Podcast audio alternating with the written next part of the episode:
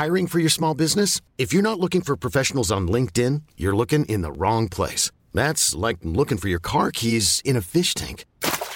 LinkedIn helps you hire professionals you can't find anywhere else, even those who aren't actively searching for a new job but might be open to the perfect role. In a given month, over 70% of LinkedIn users don't even visit other leading job sites. So start looking in the right place. With LinkedIn, you can hire professionals like a professional. Post your free job on linkedin.com slash achieve today. En el proceso vas descubriendo cosas y vas descubriendo la personalidad. Yo siento que una marca es como tener un hijo. Cuando tu hijo nace, empezás a entenderlo, porque hay muchas cosas que puedes proyectar de cómo va a ser tu hijo.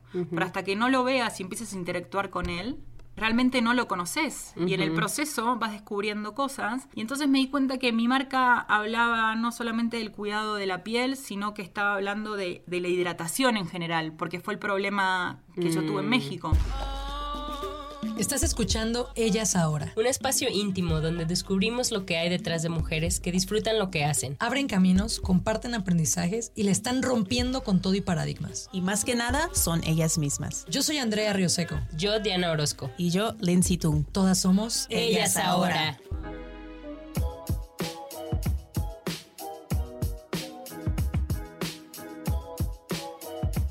María López Blanco, la creadora, fundadora de For All Folks. Estoy súper contenta de tenerte aquí porque ya te había visto como a lo lejos, pero tengo muchas preguntas y empecemos por lo básico. ¿Qué es For All Folks? ¿En qué consiste? For All Folks es una marca de cuidado personal para gente que se quiere cuidar y no quiere invertir tiempo en ello y con pequeños detalles puede hacer de su vida algo más lindo y placentero. Oh, ¿Y qué tipo de productos vendes? tenemos crema para la cara, tenemos jabón para el cuerpo y para la cara, tenemos body lotion, tenemos perfume, tenemos lubricante sexual, que es por el producto que nos conoce mucha gente porque les da como un poquito de morbo. Y básicamente lo que queremos como marca es ser tu marca de cuidado personal. Y para nosotros dentro de un cuidado personal entra una crema, entra un lubricante, entra un perfume.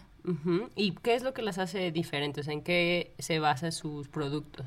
Nuestros productos usan como ingrediente principal la caléndula porque fue lo que me salvó a mí la cara y fue lo que me llevó a mí a crear esta marca. ¿Y la caléndula cómo la descubriste? ¿Eso es de aquí de México o es de varios lados? O... La caléndula es una planta que se desconoce al 100 su origen, pero se usaba mucho en la zona del Mediterráneo y en India. Y después yo descubro que en México se usaba mucho, bueno, usaban mucho los mayas como medicina, eh, y también se usa mucho en homeopatía, y de hecho es conocida también como el botón de oro, porque realmente que es una planta que tiene muchos beneficios para la piel y para dentro del cuerpo. Es antiséptica, regenerativa, antiinflamatoria, cicatrizante, es mágica.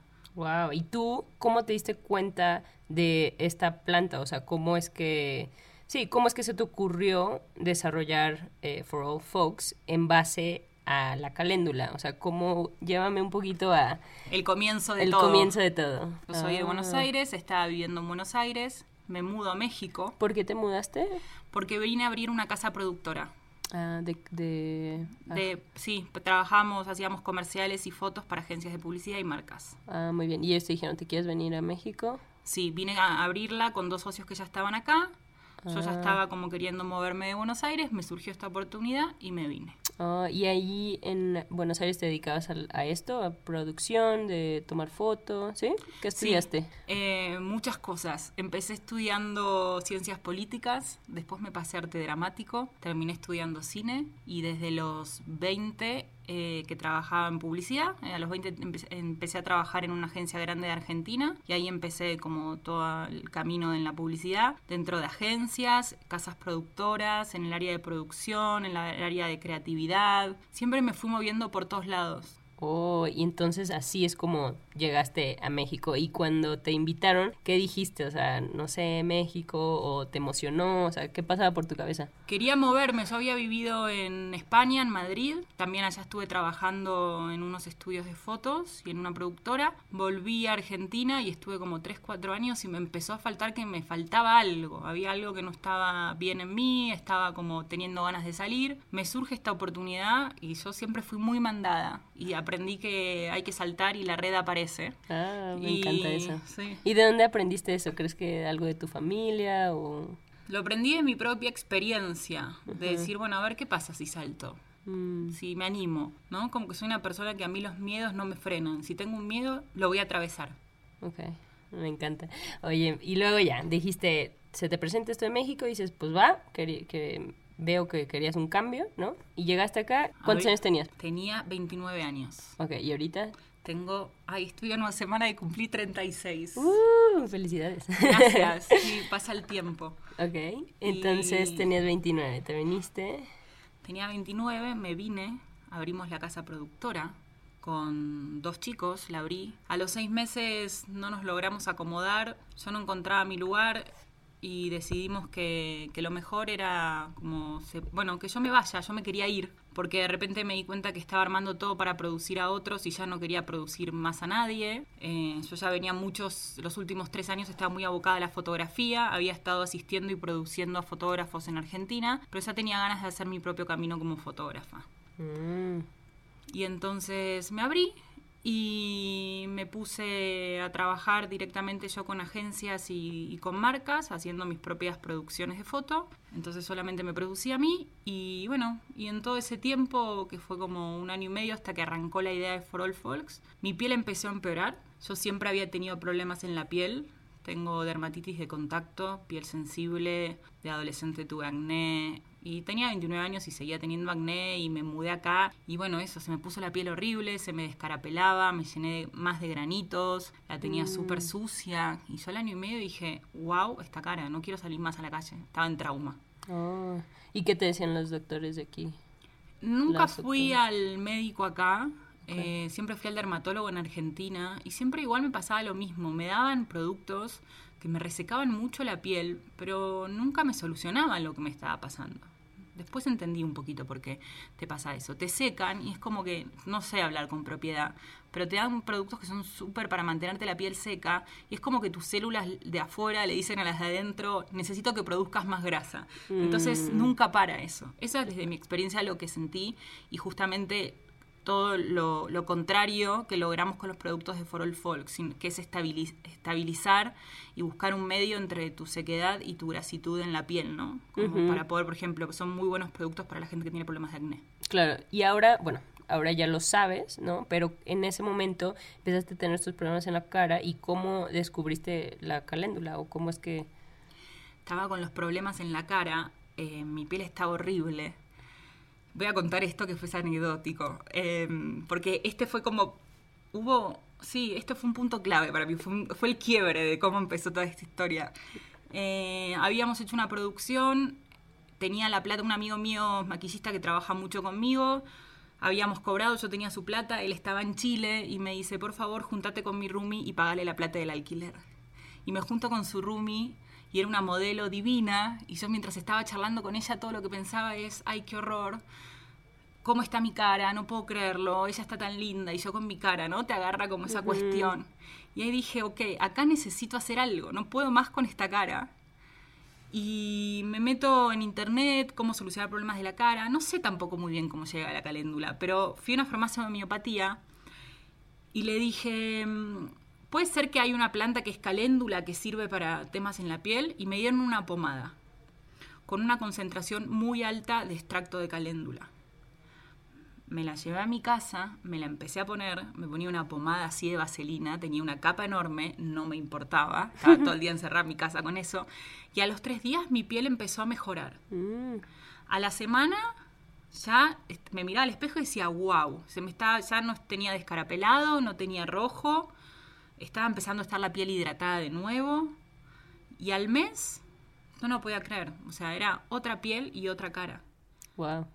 Y me quedé con eso y después yo vivía con amigos y cada vez que uno tenía un problema en la piel les daba un poquito de la pomada, si a uno le habían salido granitos, si al otro se le había brotado. Y me empezaron a hacer chistes todo el tiempo. La caléndula, la caléndula, la caléndula, María la caléndula, pues yo estaba siempre con mi pomadita. Y un día, caminando, me acuerdo perfecto, por la Roma, Paralelamente, voy a decir esto, siempre fui de la idea que yo quería hacer algo más que trabajar para otros, porque si bien yo era freelance y tenía mi pequeña casa productora, no me gusta trabajar para otros. Digo, si otros me contratan para trabajar para ellos, ¿por qué no puedo trabajar para mí? Tantos años en publicidad trabajando, tengo que poder usarlos para mí. Claro, ¿qué es lo que no te gusta de trabajar para otros? Soy una persona que me gusta hacer solamente lo que quiero cuando tengo ganas. Y cosas para mí. O sea, soy. sé- o sea, en ese punto. Y no. Sí, me gusta trabajar para mí. A ver, si ahora si me toca trabajar para el otro, voy a ser súper servicial, voy a estar ahí, porque he aprendido mucho también. Pero me gusta hacer las cosas a mi manera. Claro. es una característica mía. Claro, muy bien. Entonces dijiste, quiero hacer algo para mí. lo- como que en el fondo sabías, como que querías hacer algo. Y luego, Exacto, entonces estaba con esta idea siempre, ¿no? Y el- la idea de las marcas así a mí siempre me llamó la atención. Y un día estaba caminando por la Roma y de repente me entró algo que yo siempre digo que fue una decisión que no tomé yo, porque lo último que hubiera imaginado en mi vida era que iba a ter- terminar teniendo una marca de cremas. fue, ok, yo tengo que hacer una marca para gente como yo, que se tiene que cuidar, pero que no quiere, y que sea para hombres y mujeres. Y eso me llegó una inspiración divina y a partir de ahí, no sé cómo ni por qué, empecé a darle al concepto durante dos años. Bueno, y si querés ahí preguntame, porque ahí vienen dos años de mucho trabajo. sí, eso te iba a decir, ¿cómo es que tú decides de que, ah, quiero hacer una crema?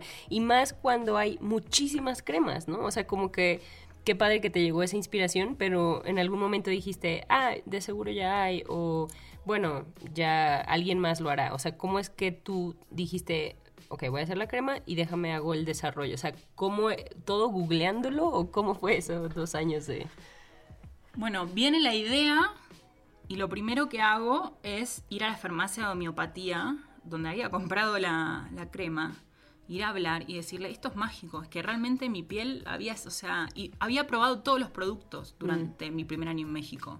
Todas las cremas que me decían que eran buenas, naturales, pieles sensibles, no, todo me irritaba, no me mejoraba la piel.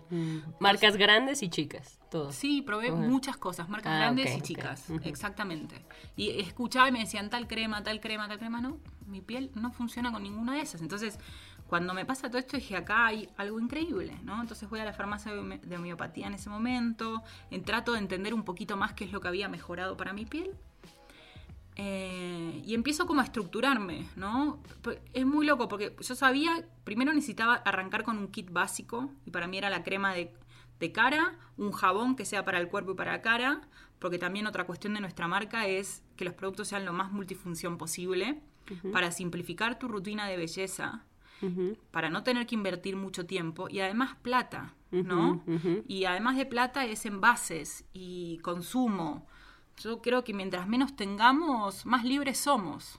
Es mucho la filosofía de, mía, de mi vida. Y entonces, bueno, como que empecé a ver por dónde había ido, empecé como a estructurar. Eh, llegué a la química con la que trabajo hoy, que tiene 20 años de experiencia en cosmética natural. Yo hago la dirección creativa de los productos, que es qué propiedades quiero, qué funcionalidades, qué aromas tienen que tener. Soy muy clavada con los aromas. Los primeros aromas de los primeros productos salieron de la huertita de mi casa. Tenía un par de plantas, junté y dije, wow, no sé cómo, pero esto quiero que huela así. Porque más otra cosa que hay que, o sea, tengo que contar y, y siempre lo cuento, es que yo no sabía mucho del mundo de las cremas, nada. No, no soy esas mujeres que se ponían un montón de productos o se cuidaban. Ni idea. O sea, las habías probado cuando tenías el problema, pero no era como que sabías de que, ah, seguro esta marca, ¿no? Eso está padre porque sí se nota ahorita escuchándote, se nota eso en la esencia de tus productos. Pero María, ¿cómo diste con esta química? O esta eh, persona de, con 20 años, ¿cómo se llama? Laura. ¿Cómo es que diste con Laura? O sea, ¿cómo es que fue de que, ah, necesito hablar con una química? Bueno, empieza un poquito antes. Y esto es algo que, que me gusta contarte, que es la perseverancia. Ujú. Eh, bueno, encuentro esto, voy a la, a la homeopatía y le digo, mira, esto está increíble, pero es una pomada con vaselina, esto no, no funciona, me gustaría hacer una crema. Me pone en contacto con el laboratorio que a ella le hacía una crema, empezamos a, a trabajar juntos, pero de repente, cuando empiezo en el proceso, estamos trabajando y medio... Ah, además, yo ya me había enfocado en que no sé por qué, porque yo trabajo mucho por mis intuiciones. Cuando siento algo, generalmente es acertado. Eh, y eso es lo que empecé a confiarme más de grande, porque yo me dudaba siempre. Pero dije, los envases tienen que ser negros. Y es muy difícil el tema del packaging acá en México. Cosas lindas y de calidad cuesta muchísimo. Y encima negro los mínimos de producción son altísimos. Y cuando Mm. empezás un proyecto que no tenés plata, Que es altísimos. O sea, altísimos para una persona que está empezando y no tiene nada es que quiero unos envases, no sé, negros de... mm, tengo que hacer mínimo 5000. 5000, ok, wow. O sea, del de crema facial. Y el de crema de cuerpo tiene otro y no, esos son mínimos 10.000. Estamos hablando de cantidades enormes para una persona que está empezando. Claro. Pero Yo me había empecinado que mis envases iban a ser negros y iban a hacer eso. Entonces, estoy trabajando con este laboratorio. Paralelamente compro todos los envases con la, pues, mis pocos ahorros que tenía, los compro. Cuando ya estamos viendo todo el tema de proyecto de Marbete para probar, empiezo a ver con lo poco que iba aprendiendo paralelamente, digo, pará, no, o sea, acá no hay mucho natural. Sí, hay caléndula, y no pero yo no voy a vender un producto hoy que tenga aceite mineral. O sea, y empecé a tener charlas con ellos diciendo, a ver, esto me están vendiendo no es natural. No, pero no sé qué. Dije, no, no, esto por acá no va. Junté fuerzas, porque venía de meses y meses de, de hablar con el laboratorio, juntarme, ya había pagado parte de un desarrollo, todo, y dije, no, esto se frena acá, yo no voy a seguir con este proyecto en estas condiciones. Me llevé, crean que eran mis 15.000 envases, a una bodega que tenía en mi edificio, Mm, pero fue todo un tema. Y entonces, en ese momento yo empecé a ver un consultor para ayudarme a destrabar ese proceso. Y él siempre se ríe de cómo lo logré, pero me dice, yo nunca te quise decir nada y seguimos trabajando. Pero vos tenías 15.000 envases y no tenías lo que ibas a meter adentro. ¿Entendés? Tenías solo una idea y los envases. Y nunca paré, entonces en esta búsqueda empecé a dar con proveedores de materia prima y naturales y orgánicas y di con esta gente y les digo, ustedes que venden la materia prima no tienen un, laborat- un laboratorista y ahí me recomendaron a mi química actual que ella venía de muchos años de trabajar en un laboratorio y se acababa de abrir el de ella propio. Entonces, de alguna manera fue un, un empezar de las dos juntas porque ella venía como con su laboratorio nuevo hace seis meses y ahí arrancamos, empezamos a tener muy buena energía y yo le dije, apoyame, yo te prometo que esto lo vamos a hacer muy grande. O sea, y yo lo sé y se me pone piel de gallina cuando yo lo digo sí porque es cierto, sí se lo pone. Ahorita lo vi. lo puedes ver. Wow. For All Folks no lo decidí yo y le dije, apoyame, esto va a ser muy grande. No tengo plata para pagarte los desarrollos, pero tengo una idea y sé para dónde voy. Wow, buenísimo. ¿Y luego qué pasó? Entonces ya, ella te ayudó a hacer la fórmula que sí fuera natural, ¿no? De, y luego, ¿cuánto tiempo se duró eso? Empezamos a desarrollarla y el desarrollo de eso duró como año y medio, más o menos. O sea, como que se me van los tiempos por un año y medio. Y idas y vueltas, como 12 formulaciones, porque mi piel, en las primeras pruebas, mi piel reaccionaba y se ponía roja. Entonces había que encontrarle hasta que mi piel quede perfecta con esa crema. Y fue como... ¿Todas las pruebas las hacías contigo? Sí, porque si lograba que funcionen en mí, van a funcionar por lo menos, te podría decir que en el 70% de la gente. Ok, Después 30 desconozco, pero el 70 seguro. ok. Y entonces sí, fue como año y medio para sacar los tres primeros productos, que son estos que ya dije. El wash, que es para el cuerpo y para la cara, el body lotion y el face cream.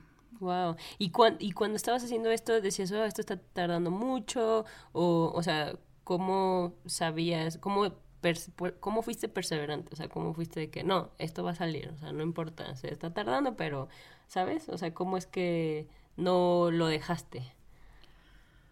No lo dejé, no sé por qué no lo dejé, porque confiaba mucho en mi idea. Ok. Sentía que era una idea diferente. Eh, y fui planificándome. En ese momento escuchaba muchos videos de cómo gestionar empresas, de cómo organizarte, mucho de planificación. Eh, y decía, bueno, a ver qué. Entonces me hacía listas de todos los pasos que yo creía que necesitaba para poder sacar la marca adelante. Iba tachando las cosas que iba haciendo. Iba, bu- busqué mucha ayuda. Eh, hay algo muy interesante que, que me gustaría compartirte, que es, durante este proceso, yo siempre, como no terminaba de confiar en mí, mis capacidades en ese momento, siempre buscaba apoyarme en alguien, ¿no? Y decía, bueno, a ver, necesito un socio para hacer esto. Entonces buscaba un socio y no me...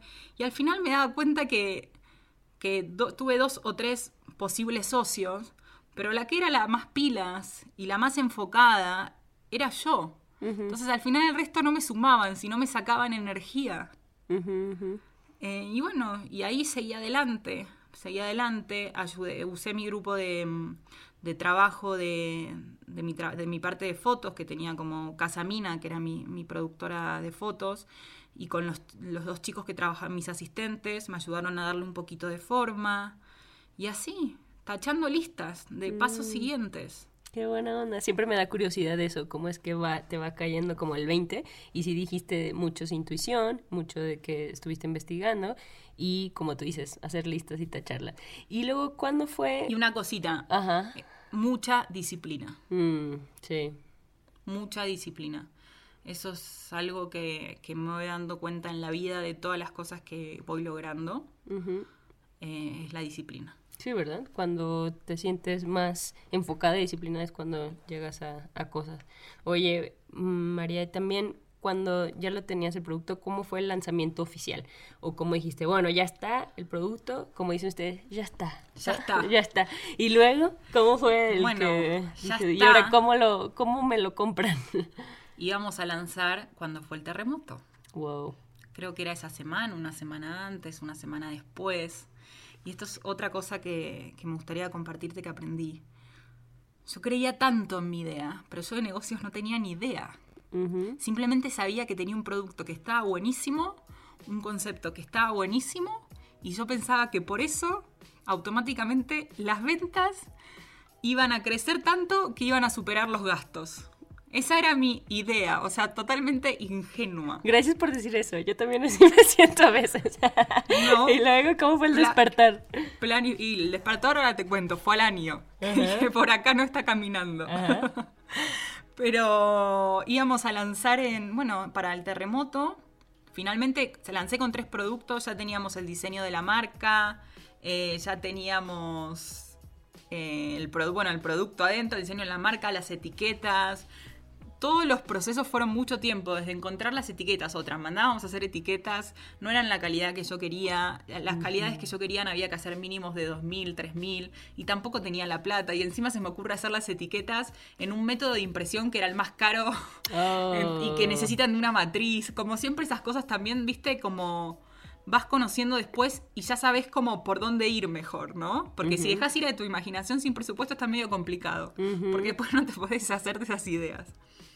Y bueno, y armamos el lanzamiento, conseguimos el apoyo de Valmoria, que es una, fue de las, sí, la primera tienda que hubo en la Ciudad de México de cosmética natural mexicana, eh, con un concepto, una curaduría. Y a ellos les encantó nuestra propuesta y nos dijeron que sí, que nos iban a dar lugar para estar en la tienda. Creo que en Valmoria actualmente tienen 10 marcas, somos poquititas. Y nosotros estamos ahí desde el principio, hicimos nuestro lanzamiento ahí. Y paralelamente también nos apoyaron, nos apoyó Eduardo Dubos, que tiene varias tiendas, Concept Stores, que también le gustó nuestro producto y nos lo metieron ahí.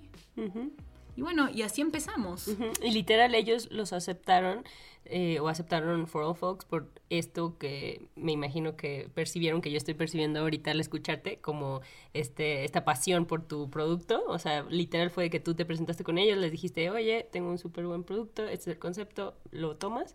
Literal así? O sea, tú Mandamos mails con presentación, la presentación llamaba la atención, conseguimos reuniones, vieron los productos y sí. ¿Y por qué llamaba la atención la presentación? Porque tenía, una, tenía onda, era un concepto distinto. eh, y hay algo que para mí es muy importante de la marca y lo que noto en la mayoría de las marcas acá en México es que la mayoría hacen productos y venden productos. Y nosotros no vendemos solamente productos, si bien nuestros productos son muy buenos, nosotros estamos vendiendo marca y desarrollamos un concepto de marca, porque queremos ir más allá de, de los productos, ¿no? Tiene que ver con un estilo de vida, con una ideología.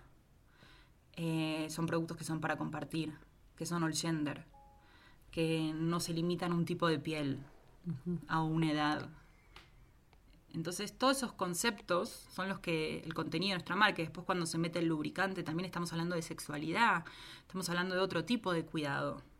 Oye, espérame. Entonces, ¿cómo es que, bueno, aquí creo que salió tu parte de cine y de publicidad, o sea, de que lo que habías aprendido te sirvió, ¿no? Como para hacer este esto de marca, este concepto de marca que dices que a, muchos como que no lo tenemos tan presente, aparte del de tener un producto de calidad. Entonces, ya, entraste a estas tiendas y con estos productos básicos, pero ¿cómo se te ocurrió el que ahorita dices que ha sido de los productos como que te reconocen, el de el lubricante? Porque mm, salgo con los primeros tres productos, que le decíamos la Santísima Trinidad, era como nuestro básico, y cuando, porque en el proceso uno empieza a entender las cosas, ¿no? No hay que esperar a entender todo para hacer, hay que empezar a hacer, y en el proceso, Picasso lo decía, ¿no? La inspiración viene mientras estás trabajando. Eh, y es exactamente eso, en el proceso vas descubriendo cosas y vas descubriendo la personalidad. Yo siento que una marca es como tener un hijo. Cuando tu hijo nace, empezás a entenderlo, porque hay muchas cosas que puedes proyectar de cómo va a ser tu hijo. Pero hasta que no lo veas y empieces a interactuar con él, eh, realmente no lo conoces. Y en el proceso vas descubriendo cosas. Y entonces me di cuenta que mi marca hablaba no solamente del cuidado de la piel, sino que estaba hablando de, la hidratación en general, porque fue el problema que yo tuve en mm, México. Cuando yo me mudé a México, y esto es así, mm, me sequé por afuera, que lo notó mi piel, y literalmente me sequé también por adentro. Wow. Y entonces, si yo hablaba de hidratación y estaba teniendo problemas paralelamente en mi vida sexual, porque no me estaba lubricando, y estaba teniendo una marca que hablaba de cuidado personal, dije, pará, mm. acá entra perfecto un lubricante sexual. Y yo quiero un lubricante sexual que mejore mi vida sexual, y que pueda estar incorporada a mi vida diaria, que no sea un elemento que tenga que tener en el cajón porque me da vergüenza o porque no me gusta el diseño. Y entonces ahí me fui, y ay, porque otra cosa que en ese momento empecé a probar lubricantes eran sus texturas, sus gustos, sus aromas, todo me parecía como de, sí, que no tenía ningún estilo, ninguna elegancia, era como muy sí, no, no, me sale bien la palabra, pero como... Sí, te entiendo. Le faltaba onda, como dices. Exacto, le faltaba onda. Era como muy ordinario, era como... Ah". Y entonces ahí me fui con la volada del lubricante y un lubricante para que esté al lado de tu cama y que siempre esté a mano. ¿Y, a cuánto llevabas vendiendo, perdón? ¿Como un año, dos años? Eh, como cinco meses o menos cuando tuve la idea. Okay. Hasta que lo logré sacar al mercado fue... Mm, creo que lancé la marca y como lo saqué como al año y medio. Porque cada vez que tengo una idea de un producto, la verdad, a esta altura ya lo acepto. Desde que tengo la idea hasta que lo logro poner en el mercado, pasan desde nueve meses hasta un año y medio. Ah, ok. Ya lo revisaste más o menos. Oye, entonces, ¿cuándo lanzaste oficialmente? Al final, como fue el terremoto, en septiembre lancé en octubre del 2017. ¿Y cómo fueron esos primeros meses de venta? O sea... La realidad, ahí viene la realidad, había puesto la otra parte de plata que me faltaba en ese momento en una agencia que me hagan la web, porque yo pensaba que teniendo una web ya ibas a vender. Ajá, las, teniendo e-commerce, ¿verdad? Exactamente. Teniendo e-commerce ya está, dije se vende. Después, eh, uno de estos, estas tiendas me tomaron mucha esa concesión, dije, ah, esto se va a vender porque está increíble, y Valmoria era el único que me compraba en ese momento. Que obviamente sus compras eran chiquititas porque estábamos empezando. Y entonces empiezan a pasar los meses y las ventas eran muy chiquitas, muy chiquitas, iba a bazares. Eh, y vendía, pero con suerte cubría el gasto del stand. Yo no sabía vender, no, no sabía cómo de, no sabía nada, estaba aprendiendo y experimentando, solo sabía eso, que tenía una linda marca, que estaba haciendo muy bien la parte de comunicación, imagen, cada vez tenía más seguidores en Instagram, pero eso no da ventas.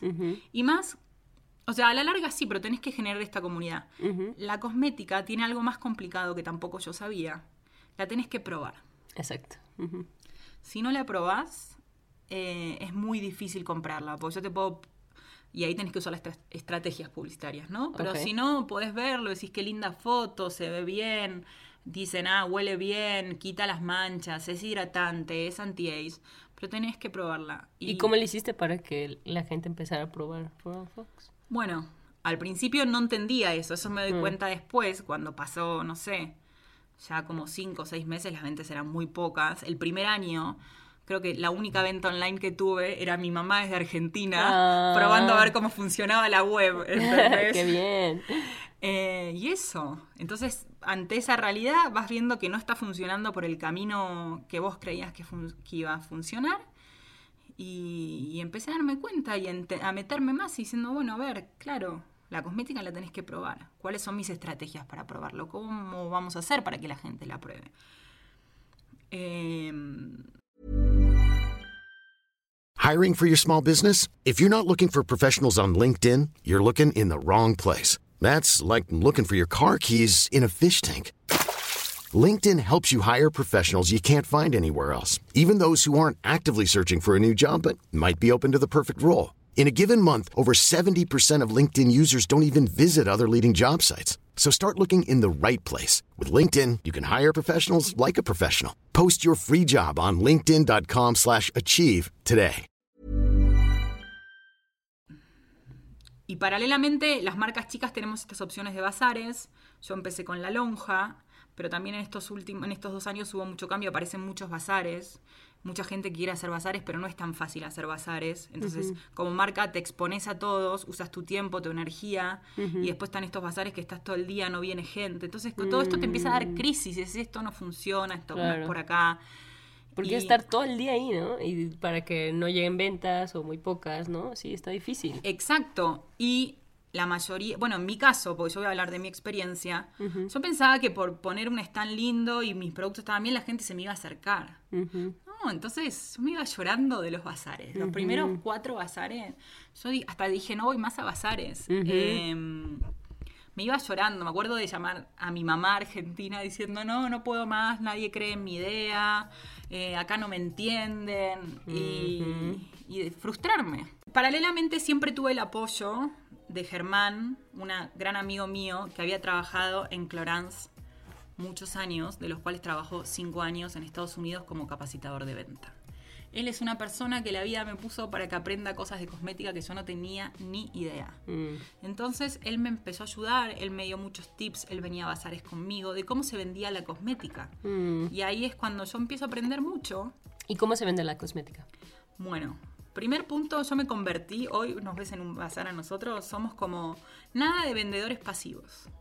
Yo siempre pienso, es como, soy los tiburones de Liverpool y Palacio de Hierro.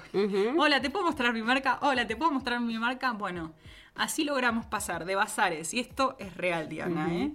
De bazares que no llegamos a 10 mil pesos a hacer bazares de capaz 40 mil, 50 mil pesos, teniendo seis productos de un ticket promedio de qui- 500 pesos. Nosotros no vendemos ropa o, o cosas que valen 3 mil, 5 mil. Entonces, Ujú. la verdad es esa, seis productos, 500 pasamos así, pero Wow. es no ser vendedor pasivo, porque tenés que hacer que la gente se acerque a tu marca, que la conozcan. Y yo te podría decir que el 70% de las ventas que logramos en los bazares tiene que ver con ser un vendedor activo. Hola, ¿conoces la marca? Te puedo mostrar, te puedo contar. Y al principio nos da una, a mí me da una vergüenza, Claro, a todos nos da. ¿no? Y más vender tu producto. Estar hablando de alguna manera, la marca es hablar de mí. Y yo, mientras menos hable de mí, eh, menos me exponga, mejor estoy. Entonces salir de tu zona de confort. Te vas a poner al rechazo, porque hay gente que te va a mirar tipo... No es para mí. ¿Qué- qué Asquerosamente, también hay no gracias, ¿no? ¿Cuántas veces uno estuvo en ese lugar que te ofrecen algo y decís no, Sí. ahora no, y es te pones hasta un poco mamón, Claro. ¿no? Porque estás en tu mundo. Sí. Y bueno, enfrentarme con todo eso y el rechazo, muchos no, no, y me río. y como quiero tanto que me vaya bien y me encanta estar viviendo como vivo, digo, ah, ya está, me la tengo que ir a chingar el fin de semana, voy, sin problema, ¿no? Y eso, te puedo mostrar la marca, decir que tenemos muy buenos productos, entonces nos pasa que, no sé, agarramos, ponele, de cada 10 personas que les presentamos la marca, yo te puedo decir que tres compran y cuatro se lo, se lo metieron en el inconsciente Muy difícil que se queden como, ay, no, no me gusta nada. La mayoría les gusta mucho la marca, tenemos fans de la marca, que depende, re- nos pasa esto, regalamos muestras el sábado, por ejemplo, ¿no? Bueno, no te animas a probar, te regalamos una muestrita. Y capaz que el domingo volvieron, no, me encantó, dame eso y lo voy a recomendar. Y no es que nos pasó una o dos veces, nos pasa todo el tiempo. Mm, Entonces desarrollaste ya estas muestras y empezar a darlo para que lo probaran. Exacto. Y para el e-commerce, ¿cómo empezaste a generar ventas por ahí? Porque eso también, lo- el reto que dices, no es por tener nada más la página, sino cómo le hiciste ¿Y quién es, cuánto, cuántas personas están en tu equipo? Tienes tu consultor, química, luego tu amigo que te ayudó y luego Sí. también está... Mira, sí, somos Laura, que es la química con la que trabajamos, Carlos, que es mi consultor, al que me ve una vez por semana, Estivalis, que es la directora de ventas, Ujú, y está Jordi, que es nuestro asistente multitask, que nos ayuda en todo y también es fuerza de ventas, y yo. Pero en realidad fijo somos nos- nosotros tres. Laura es socia, pero bueno, freelance y no la veo todo el tiempo, es, es el laboratorio. Eh, y Carlos, pero sí somos una estructura y somos nosotros y estamos empujando todos para el mismo lado. Ok, oye María, y eso te iba a preguntar, ¿cómo le hiciste sin tener plata poder lanzar algo? O sea, ¿ofreciste porcentajes de, de ownership en tu negocio? O sea, ¿sí les dijiste? ¿O cómo No. es que cómo es que lograste sin tener plata Mis tener este equipo?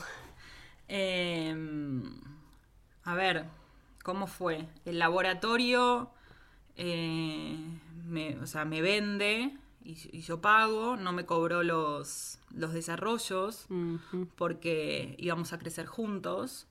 Después a Carlos sí lo pagué siempre, que es el consultor, lo tuve que pagar siempre. Y como yo igual tenía plata de mi otro trabajo, dije, bueno, acá vale poner la pena. Y Estivalis, eh, justo la agarré en un momento de su vida que, que estaba queriendo hacer un cambio y a ella le gustaba la marca. Le dije, Esti, ¿confías en esto? Vamos para adelante. Vas a ganar porcentajes. Y lo que estoy buscando también, y bueno, y después ya Jordi entró cuando ya hay más plata en la, la empresa.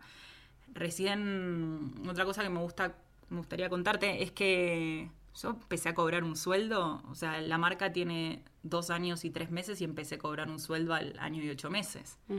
Y todavía es chiquitito. Gracias por contar eso, porque siento que muchas personas no sabemos eso. O sea, como que tú nada más ves como, ah, salió en tal medio, o salió aquí en la tele, o, o ves esto, y no, no sabemos la realidad de que no empezaste a cobrar, o sea, sueldo. Yo ya había salido, me habían sacado notas en varias revistas, nos estaban buscando. Y la marca facturaba 10 mil pesos. O sea, todos sabemos lo que es 10 mil pesos, era una marca. Ajá. O sea, es... Buenísimo decir eso, porque Sépanlo, no sabemos, o sea, no esto es desde- la realidad. Esto es lo- Esta es la realidad y- sin, sin plata de, de apoyo, ¿no? Ajá, O sea. Entonces, Cada tanto si estaba como muy, porque mi plata de- del otro trabajo, paralelamente, de toda la parte de fotografía, se iba metiendo acá. Hay momentos que estaba tapada de gastos y era mamá, por favor, préstame plata, te la voy a devolver.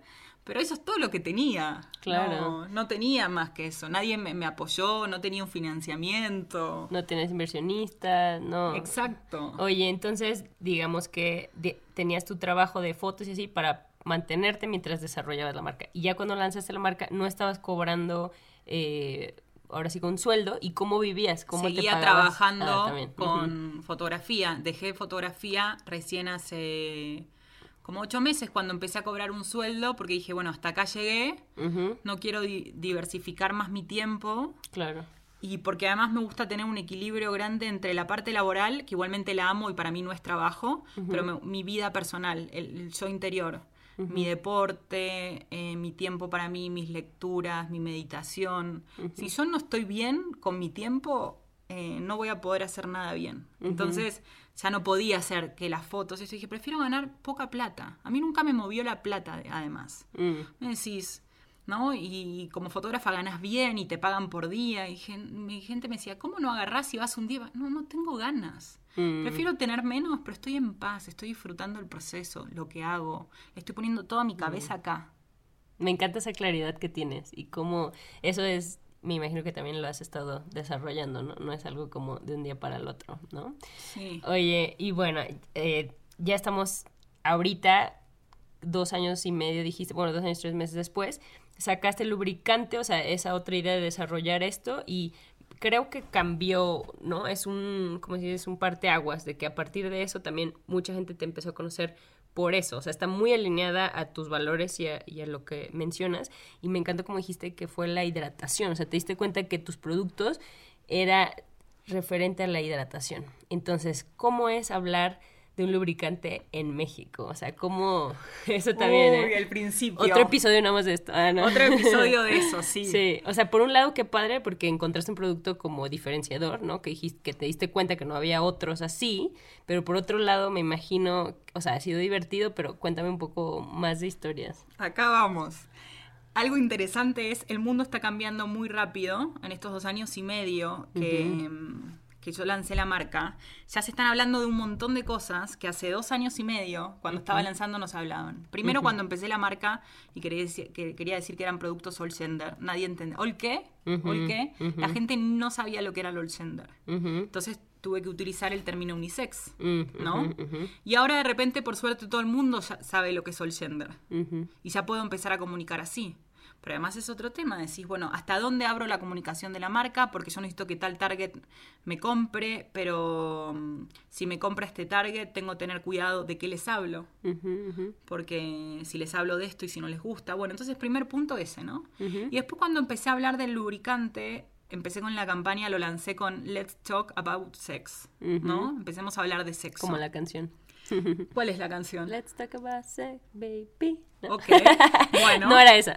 ok. Y lo interesante es que se empiezan a generar, yo estoy en una mesa yo y si sale el tema de qué haces, me preguntan qué hago y termina y siempre se termina hablando de sexo, ¿no? En, en- en mesas que quizás no era común y es darles el lugar a la comunicación me encanta, pero al principio como que era medio morboso, era, no, esa Claro. es la marca que vende el lubricante y esto. Ajá. Y en ese momento yo tenía oficina en WeWork, imagínate esto además que fue el error más grande que hice, meter a mi oficina en WeWork. Pero en ese momento todavía había un par de amigos emprendedores que tenían sus oficinas ahí, yo me quería ir de casa y no tenía mucho presupuesto, entonces ahí te pagaba, metías, era fácil, no sé qué, me meto en WeWork. Y podía, tenías la posibilidad de hacer ventas especiales. Entonces les mando un texto para que publiciten mi venta diciendo, bueno, y vamos a vender el lubricante sexual. Y de repente cuando veo publicado el, te lo ponían en el ascensor, el cartelito, no decía lubricante sexual o no, no me acuerdo bien qué era. ¿Te lo censuraron? Me lo censuraron. Wow. Y yo tenía un póster divino que era una mujer con un hombre agarrándolo de atrás, pero además muy fino, porque es Claro. algo de la comunicación de mi marca, es que está hablando de sensualidad, de sexualidad, desde un lado muy fino, jamás Claro. está ordinario, ni... Bueno, y era una foto hermosa que decía esto, let's talk about sex, eh, y no me dejaron pegarla. No. Y una osó decirme que no podía vender el lubricante. ¿Mm? Y fui a hablar con la jefa. Le dije, ¿esto es en serio? Además, o sea, porque ahí también te das cuenta como otra cosa que aprendí, ¿no? Cuando las empresas se hacen tan grandes, cómo pierden sus Ujú. principios. Porque yo, o la sea, We- rebeldía, sí. o sea, WeWork, que era una empresa que estaba poniendo un camión en el orgullo gay, no me estaba vendiendo dejar a mí, vender a mí un lubricante, ¿no? Porque de repente arman estructuras en cada uno de sus edificios, ¿no? Donde hay distinta gente y hay gente que tiene la cabeza muy chiquita. Entonces, así arranqué con el lubricante, sin que me dejen hablar de sexo. ¿Y tú, ah, sí? Ah, pues entonces con más ganas lo Sí, ven. hablé, o sea, hay que hablar, saquemos el tema, es como comer. Qué bueno poder mejorar la vida sexual en la gente. Entonces empezaste a buscar cómo Estivalis y tú, ¿no? Empezaron a buscar dónde promover la venta de lubricante o cómo fue el que se dieron a conocer. Eh, y ahí fue este todo un trabajo en conjunto entre todo el equipo, con. Carlos. Primero le dimos estructura, o Ok. sea, ahí te empiezo a contar un poquito dónde viene. Bueno, viene el lubricante, yo seguía facturando igual. Tenía el lubricante y era un producto que llamaba la atención, empezaba a llamar la atención. Eh, le hicimos un packaging que llamaba mucho la atención. Yo todavía estaba sola. El primer año estuve yo sola en la marca, con mis asistentes de foto. Contrato a Carlos, empezamos a poner la empresa en orden. A ver, yo ahí bajé mi fantasía a la realidad. A ver, ¿con cuánta plata por mes querés vivir? ¿Qué gastos tenés? Tú, tú, tú, tú, tú. Ah, bueno, ok, perfecto. Esto es. Bueno, ¿sabés cuántos productos tenés que vender al mes para poder vivir así? Mínimo 600, 700. ¿Cuánto estás vendiendo? No, 30, 40. Eh, eh, eh. O sea, primero, bajar a la realidad. Pusimos en orden todos los precios. Cada precio tenía su costo, sus gastos fijos. Empezamos a poner todo en orden. Hicimos inventario, contratamos un sistema de inventarios, costos, no sé qué. Empezamos a ver qué puntos de venta teníamos, por qué no estaban funcionando. Ahí empezamos con armar toda la estructura. ah, Y ahí entra Estivalis, que es una genia para ventas. Y se metió a darle, darle, darle, darle. Y entre los tres empezamos a ver, bueno, dónde, para dónde íbamos a ir volvimos a la estrategia de, mm, de los bazares, pero ya con la idea de que iba a haber dos bazares al mes y que íbamos a atacar como vendedoras de Liverpool. Pobre las vendedoras de Liverpool, he aprendido de ellas. Gracias. Te fuiste a Liverpool ahí a y así empezamos a hacer que toda la gente conozca la marca y la empiece a probar. Ok. Buenísimo. O sea, es hace poco. Y que y eso es como. De un año para acá. Sí. Sí. Y esos son cheques de realidad, ¿no? Y la verdad me impresiona porque yo estaba en León y las vi en una ubicación de una tienda que ahorita ya no está, pero dije, oye, o sea, la verdad han- están en muchos lados en poco tiempo. Siento que mucha gente los conoce, ¿no? Entonces es parte de lo que mencionas de la fortaleza de marca y de la calidad del producto y de darte cuenta tú también esto que dices, a ver, no, ¿para qué me hago güey? ¿No? Como dijimos en México, de que necesito vender tanto. Entonces, con esa claridad, me encanta cómo te expresas. Y, y ahorita cuéntame de qué, o sea, qué otra cosa estás aprendiendo actualmente que te está como proyectando a lo que se viene. Cómo crecer también, ¿no? Sí. Primer punto de que estoy aprendiendo y aprendí. Vos podés tener el mejor producto del mundo, pero necesitas tener una estrategia de venta.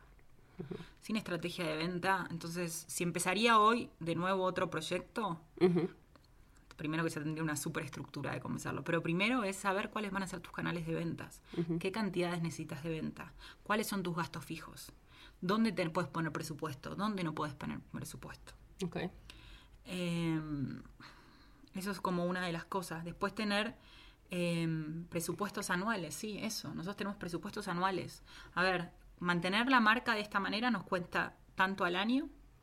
¿Cuánta plata necesitamos facturar en todo el año para mantener esto? Y ahí debimos, a ver, y no estamos llegando. Y nosotros semana a semana tenemos, todos los días tenemos un cierre de, de ventas donde se tiene que poner cuánto se vendió en retail, cuánto se vendió en wholesale, cuánto se vendió en e-commerce, porque el e-commerce finalmente creció. Entonces, tenemos esto, día a día estamos viendo los números. Entonces, si estamos a día 15 eh, y nos faltan 15 días para terminar el mes y estamos a muy bajos de lo que es nuestro presupuesto mensual, ¿y cuáles son las estrategias que vamos a utilizar? Entonces estamos craneando todo el tiempo, nadie se está durmiendo, no estamos esperando a ver que venga el universo y nos ayude, no, estamos cooperando todo el tiempo y buscando distintas maneras. ¿Cómo levanté el e-commerce? Hicimos un par de cambios estratégicos a la web. Después es un trabajo en conjunto entre empezar a tener presencia en todos lados, que la gente pruebe los productos, eso va ayudando que termine la gente entrando al e-commerce. Entonces es un trabajo que es virtual y es un trabajo de tierra, de estar contactando con la gente, ¿no? Le dicen O sea, offline, offline, ¿no? Exactamente, yo todavía se me van esas palabras, es offline y online, totalmente, es un trabajo en conjunto. Nos ayudó mucho un podcast que es Háblame Sucio, que hablan de sexo. Eso nos ayudó muchísimo. Eso nos sorprendió. Y ahí empezó. Y después la marca ya se estaba posicionando y teníamos mucha gente que venía a hacer recompras a la web. Y hoy sí, o sea, y todavía nos falta crecer mucho, pero facturamos en online. Y me gusta dar números para que la gente sepa la realidad. Sí. Me hubiera encantado que alguien Te me hubiera sea dicho, ¿no? me sea tan sincero Sí. como fui yo. De un año de no facturar nada, ahora por lo menos, eh, o sea, hemos, no sé, un buen mes podemos facturar 50 mil pesos online y ahora estamos, por ejemplo, un mes más o menos es 30 mil, 35. Ujú, Se puede decir que el promedio entre 35 y 50. Exacto, y repito, tenemos seis productos con un ticket promedio de 500, con lo cual es un trabajo y nosotros queremos que esto, pero terminar el año llegando a 100 mil ahí, no sé. Esa, Esas son las ideas. Pero es un trabajo por todos lados. Y no parar y buscar dónde estar y dar muestras y que la gente te conozcan. Tener un muy lindo Instagram. Eso nos ayudó mucho. Sí. Porque la gente se engancha con la marca por nuestro Instagram también. Ujú, Que es lo Sí. que, que volvemos a lo que eh, tu- la publicidad, ¿no? Que te está sirviendo. Como que mucho es personal, cómo te hubiera gustado a ti o cómo te gustaría, parte de tu esencia, ¿no? Y también esto que mencionas de hablar a la gente. ¿Cómo te diste cuenta de esto? O sea, de hablar a la gente, de la importancia de lo que dices en tu Instagram o en tu... O sea, le- todo es una coherencia, ¿no? Offline, online, tuya, de tu equipo, pero esto de lo que dices, ¿no? Somos una marca sincera, Ajá. no pretenciosa. Eh, y vamos con la realidad, ¿no? De esa manera. Y le hablo de la misma manera que le puedo hablar a una amiga, que te puedo hablar a vos, sin mucha palabrería, sin mucha promesa. eh, y no tengo ese tono de, ay, hola, queríamos probarte este, que te pruebes este producto, poniéndote esa vías como... No quieres es- quedar bien. no, queremos, somos, somos sinceros, date la experiencia, probalo. eh, Sí, somos como una marca, quizás en algunos sentidos somos medio fríos, ¿viste? Como Sí. no tenemos tanto ese contacto de esa manera, como no, no me sale decirlo, pero Sí, sí, sí, te entiendo. Pero aún así la gente aprecia esa honestidad, ¿no? Yo siento. Y todo lo que dices, bueno, yo tenía un poquito de contexto de eh, generalizando de los argentinos y también sabiendo que Estivalis, por ejemplo, es de España, ¿no? Entonces, eso me llama mucho la atención también, como de ustedes operando eh, aquí en México, viviendo aquí en México.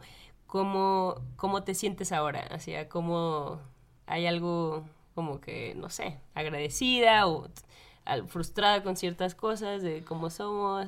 eh, Eh, creo que todos los países tenemos nuestras cosas buenas y cosas Claro. malas. sí, Hay idiosincrasias en las que hay que entrar.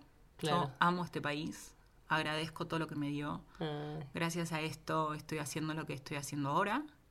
Eh, lo aprendí a leer, mm, lo aprendí a leer y, y utilizar esa lectura para todo y también usar el conocimiento que tengo porque eh, aprendí a observar México y la realidad es que una de las cosas que me llamaba la atención es que no había muchas marcas independientes. Por lo menos hace seis años y medio cuando me mudé acá, ahora empezaron a surgir muchas, pero eran pocas las que había. Y yo vengo de un país donde siempre hubo marcas independientes porque teníamos casi prohibida la importación. Entonces había muchas marcas independientes muy buenas y muy estructuradas desde la parte de comunicación. Para empezar, todas las marcas en Argentina de indumentaria eh, o de cremas, lo que sea, mar- marcas de crema no había muchas, están empezando a aparecer ahora, todas tienen su agencia de publicidad. Entonces también ahí siempre hice el crack, eh, o sea, hice esta conexión entre tener una marca y la publicidad, es tan importante.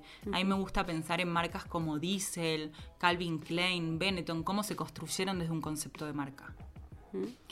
Eh, y bueno, y acá no había, no hay como todavía ese concepto. Y las marcas están empezando y lo empiezan a tener, pero por un tema de presupuesto tampoco tienen para pagar una agencia. Entonces, bueno, pero son todas cosas que observaciones que me, que me sirvieron, ¿no? Y que me sirven hoy de cómo estoy construyendo la marca y qué es lo que estoy ofreciendo de diferente. Y ahorita, ¿cómo ves ese ambiente? O sea, estás viendo que ya está cambiando eso y notas eso, pero ¿cómo, cómo se siente el ambiente en marcas independientes? O sea, en los bazares, en, ¿no? ¿Cómo lo estás sintiendo? ¿Cómo estás viviendo el, también el ser no de México y estar operando en México? Hay marcas muy lindas, algunas ya están consolidadas, perdón.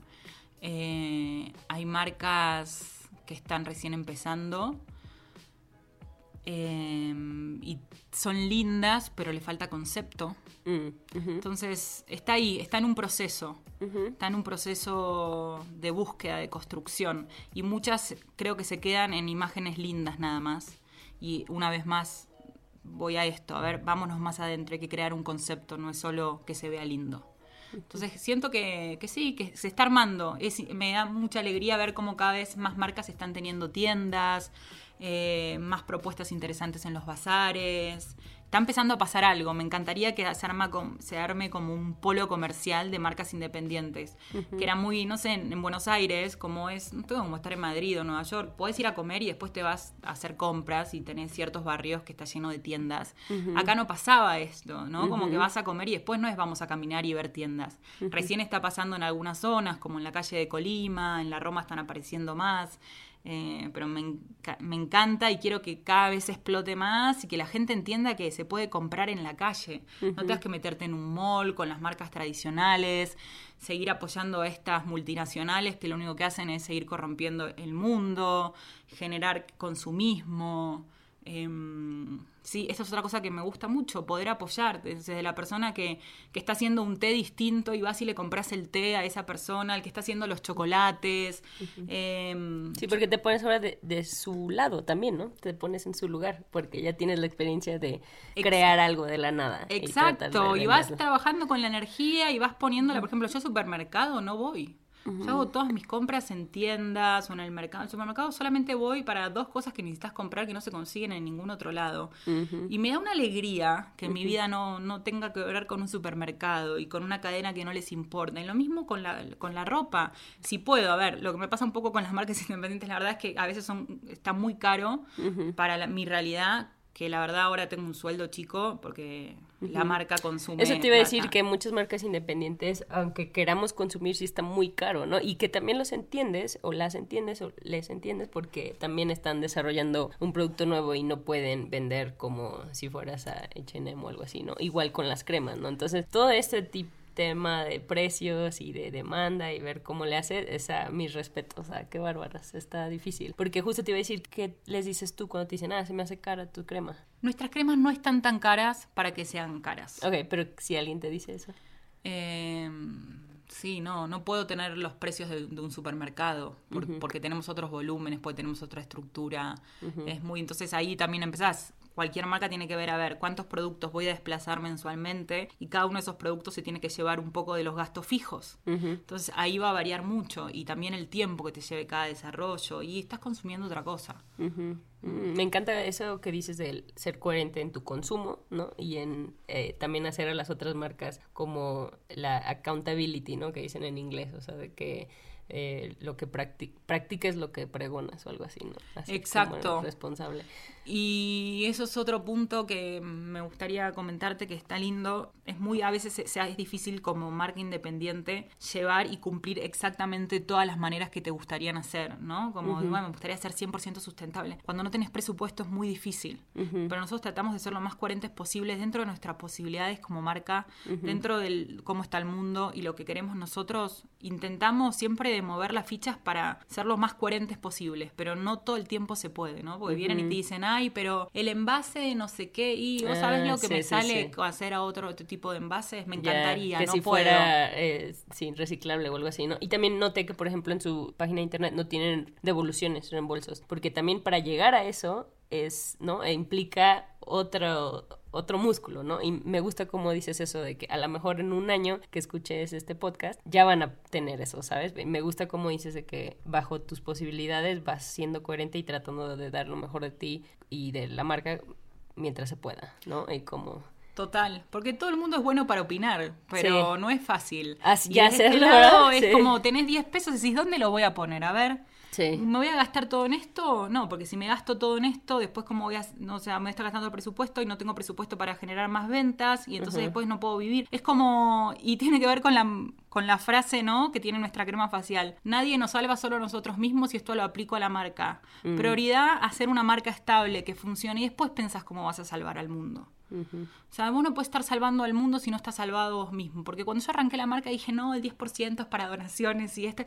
Y después no llegaba ni a cubrir los gastos básicos que, no sé, en ese momento ni siquiera pagaba alquiler porque la empecé desde mi casa. Pero no podía ni pagarle al laboratorio lo que le había comprado para vender. Entonces, es prioridades también. Ay, María, muchas gracias por compartir esto, porque siento que mucha gente no te dice nunca, ¿no? Y en los libros de administración te dicen ciertas cosas, pero no, no, no te dicen la neta. Entonces te agradezco que, que hayas compartido esto y bueno, podemos platicar horas y horas, pero por ahora tienes algún último mensaje que quieras ponerle en universo.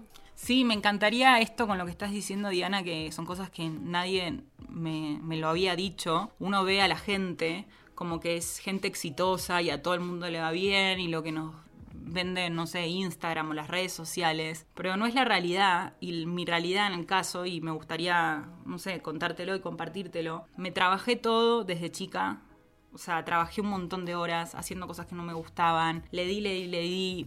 Empecé a mis veintipico, era una persona siempre muy buscadora, pero también que me deprimía mucho porque no lograba las cosas, no confiaba en mí. Yo pensaba que el éxito era para otros, pero no era para mí, que nunca me iba a llegar y que el resto era más talentoso y que tenía más capacidades y que eran más creativos. Yo siempre era como que todo el resto era mejor que yo y que nunca lo iba a lograr y confi no, ni siquiera pues, ni confiaba en mí, simplemente tuve una fuerza mía que siempre fue para adelante, adelante, adelante, seguía haciendo, seguía haciendo y hoy es el día que me, sorprendo de todo lo que logré. Le hice caso a mis ideas y cada vez que yo tenía una idea que dudaba si expresarla o no fue válida y hubo aceptación del otro lado. Y eso, y de repente me empecé a formar y me estoy convirtiendo en la mujer que soy, pero dándole, ¿viste? Y me hubiera encantado que alguien me diga que, que hubiera sido tan sincera como estoy sien- siendo yo en este momento con vos, ¿no? De que, sí, me las chingué todas, como dicen acá.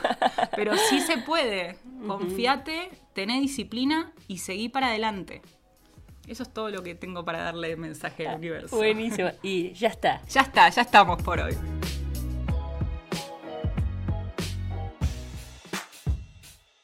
Gracias por escuchar Ellas Ahora. Te invitamos a que compartas este episodio con esa comadre que necesita una buena dosis de inspiración genuina.